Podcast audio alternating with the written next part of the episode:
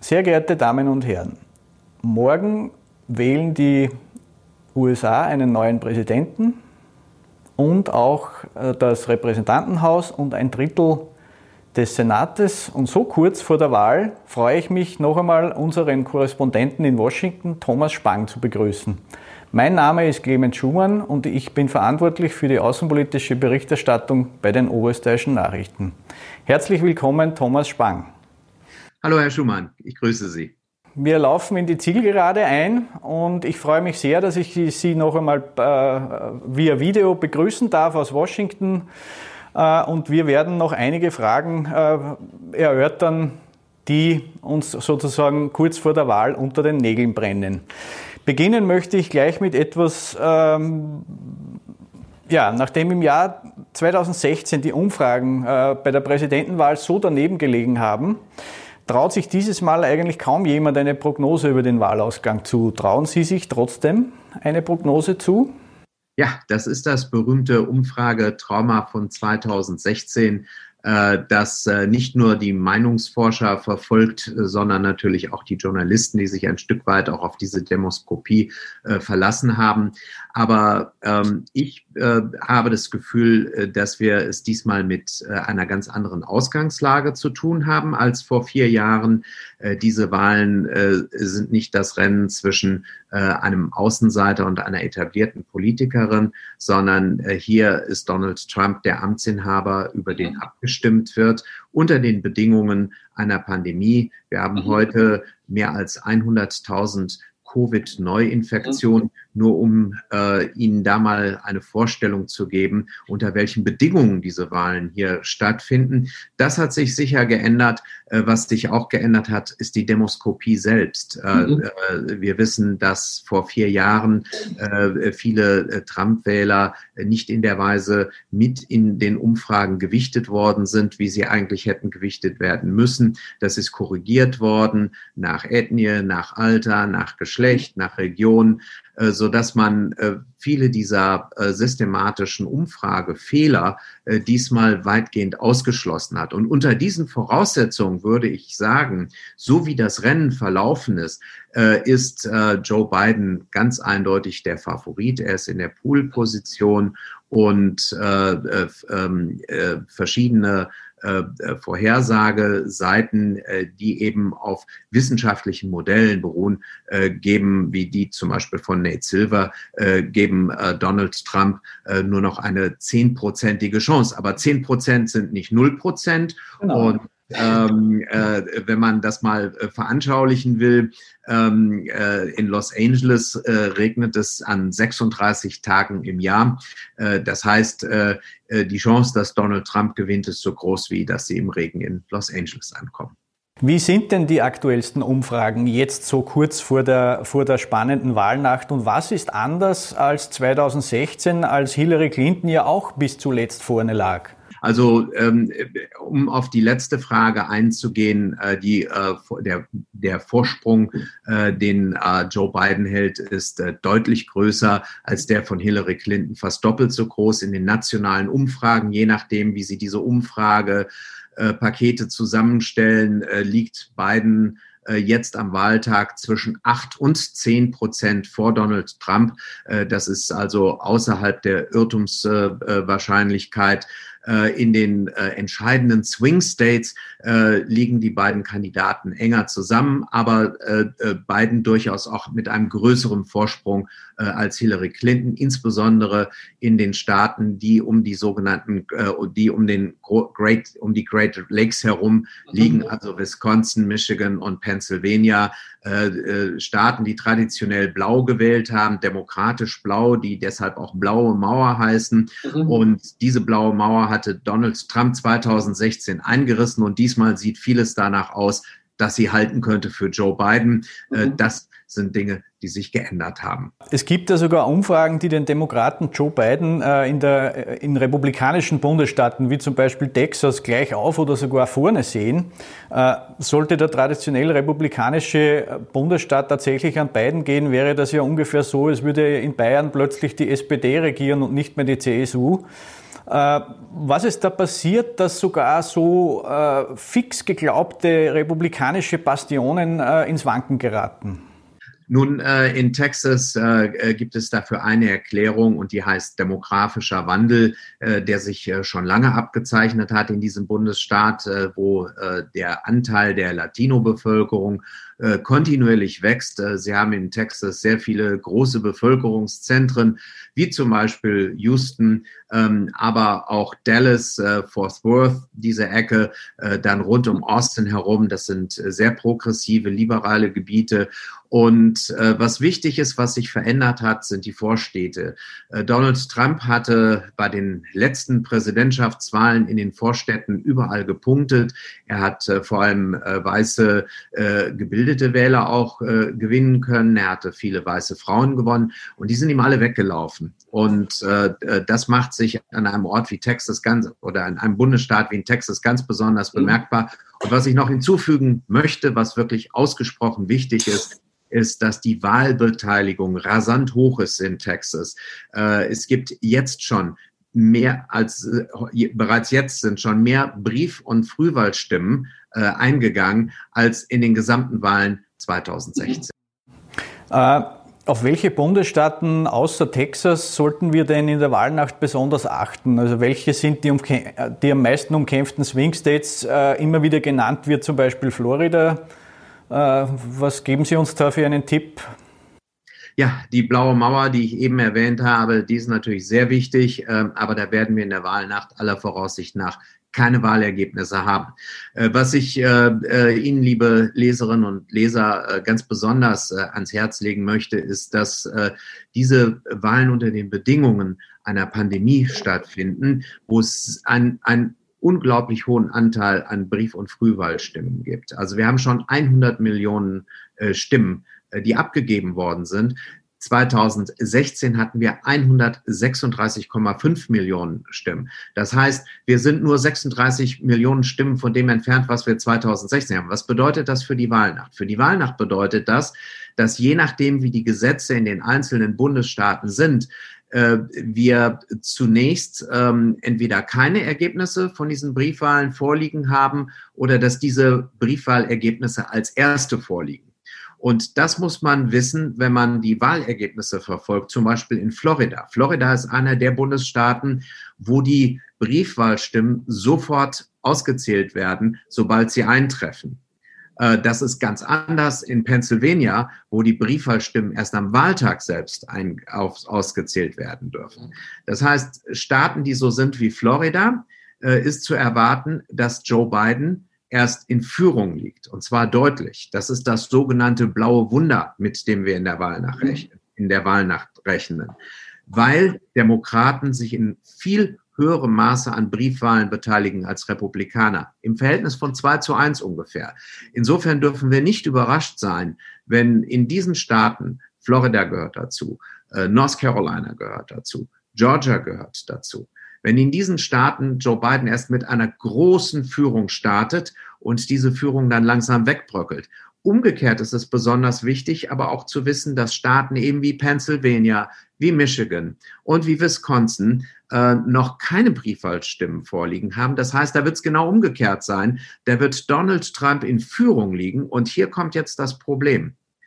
Äh, wenn wir am Ende der Wahlnacht die Situation haben, dass äh, äh Donald Trump ähm, in diesen drei ähm, äh, Great Lakes Staaten vorne liegt, äh, wird er versucht sein, äh, den Sieg auszurufen, obwohl die Briefwahlstimmen noch gar nicht ausgezählt sind. Und das ist äh, das, worauf wir äh, unser Augenmerk richten werden, Elisa. Mhm.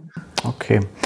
Äh, in den USA geht ja mittlerweile auch die Angst um, äh, dass es am Wahltag selbst oder auch danach zu Unruhen oder Gewaltausbrüchen kommen könnte. Selbst Facebook-Chef Mark Zuckerberg warnte am Wochenende davor. Besteht diese Gefahr aus Ihrer Sicht tatsächlich?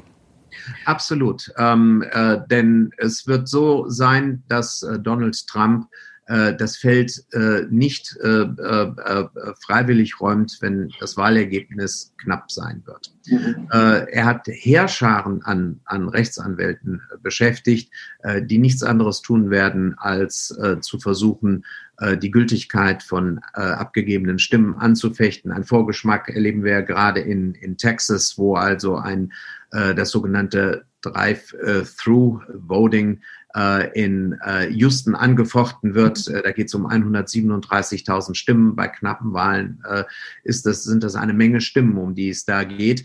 Und äh, diese ähm, äh, radikalen und gewaltbereiten äh, Trump-Anhänger könnten die Begleitmusik dazu spielen, um Chaos zu erzeugen, um den Eindruck zu erwecken, äh, dass dieses Chaos ein Ende finden muss und dass deshalb äh, mit dem Auszählprozess äh, aufgehört werden muss. Mhm. Das sind Taktiken, ähm, vor denen äh, verschiedene Experten und Analysten in den zurückliegenden Wochen wiederholt gewarnt haben.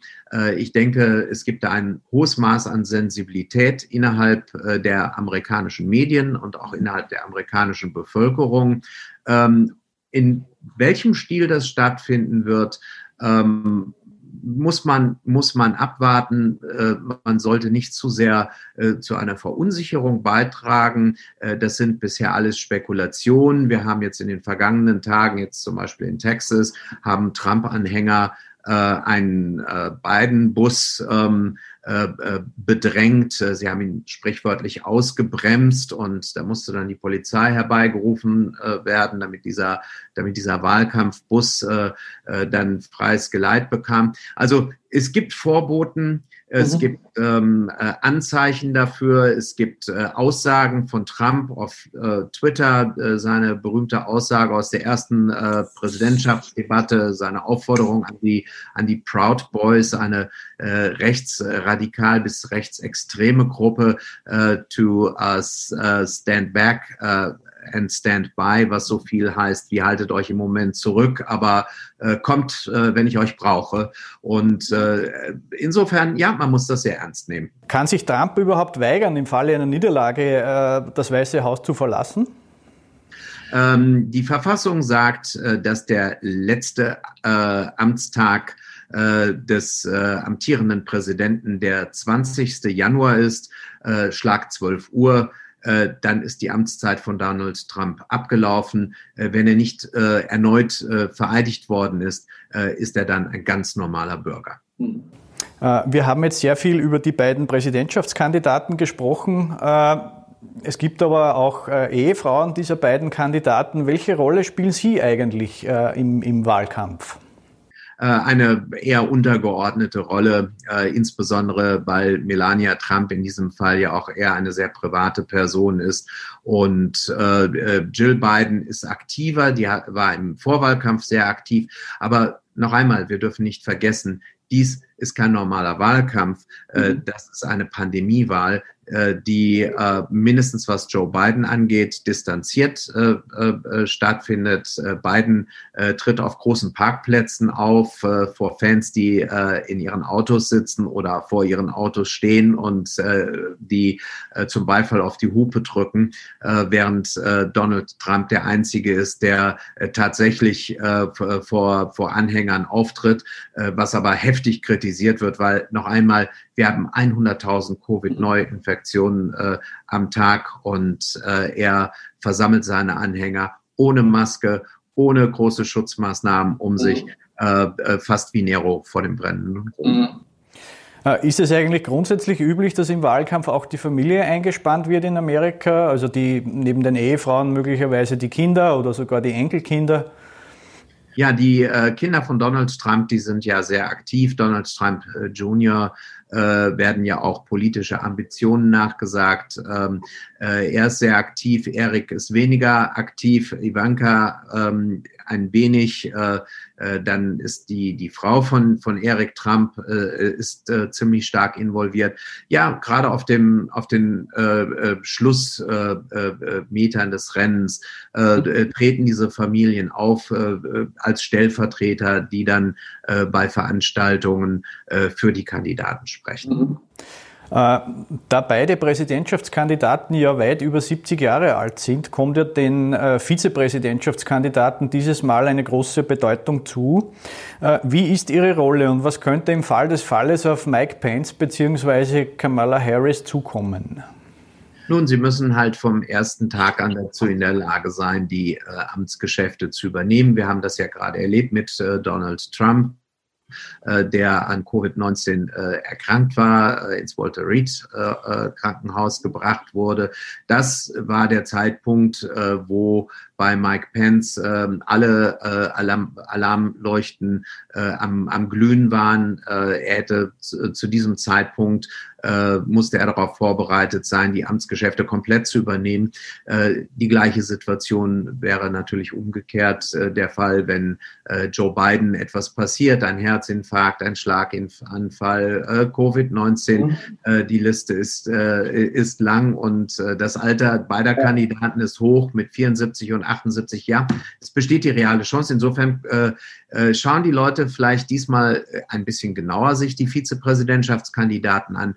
Aber es wird wie immer sein, äh, äh, dass äh, deren Wahl wirklich nicht die Wähler bewegt. Es geht um Donald Trump und es geht um Joe Biden und in diesem Fall geht es allein um Donald Trump. Es ist ein Referendum über Donald Trump.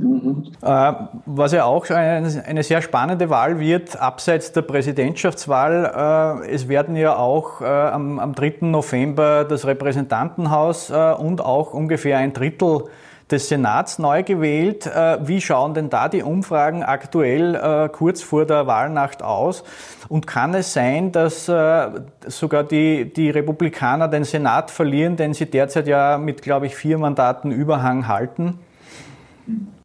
Ja, äh, Sie haben völlig recht, auf die Kongresswahlen äh, hinzuweisen. Äh, die fallen immer ein wenig hinten runter, aber äh, wir haben ja eine geteilte Regierung. Das heißt, der Kongress hat die Budgethoheit, genauer gesagt das Repräsentantenhaus. Und ohne eine Mehrheit im Kongress kann ein, ein amerikanischer Präsident innenpolitisch und auf dem Gesetzesweg sehr wenig erreichen. Die Umfragen sehen eine Bestätigung der demokratischen Mehrheit im Repräsentantenhaus.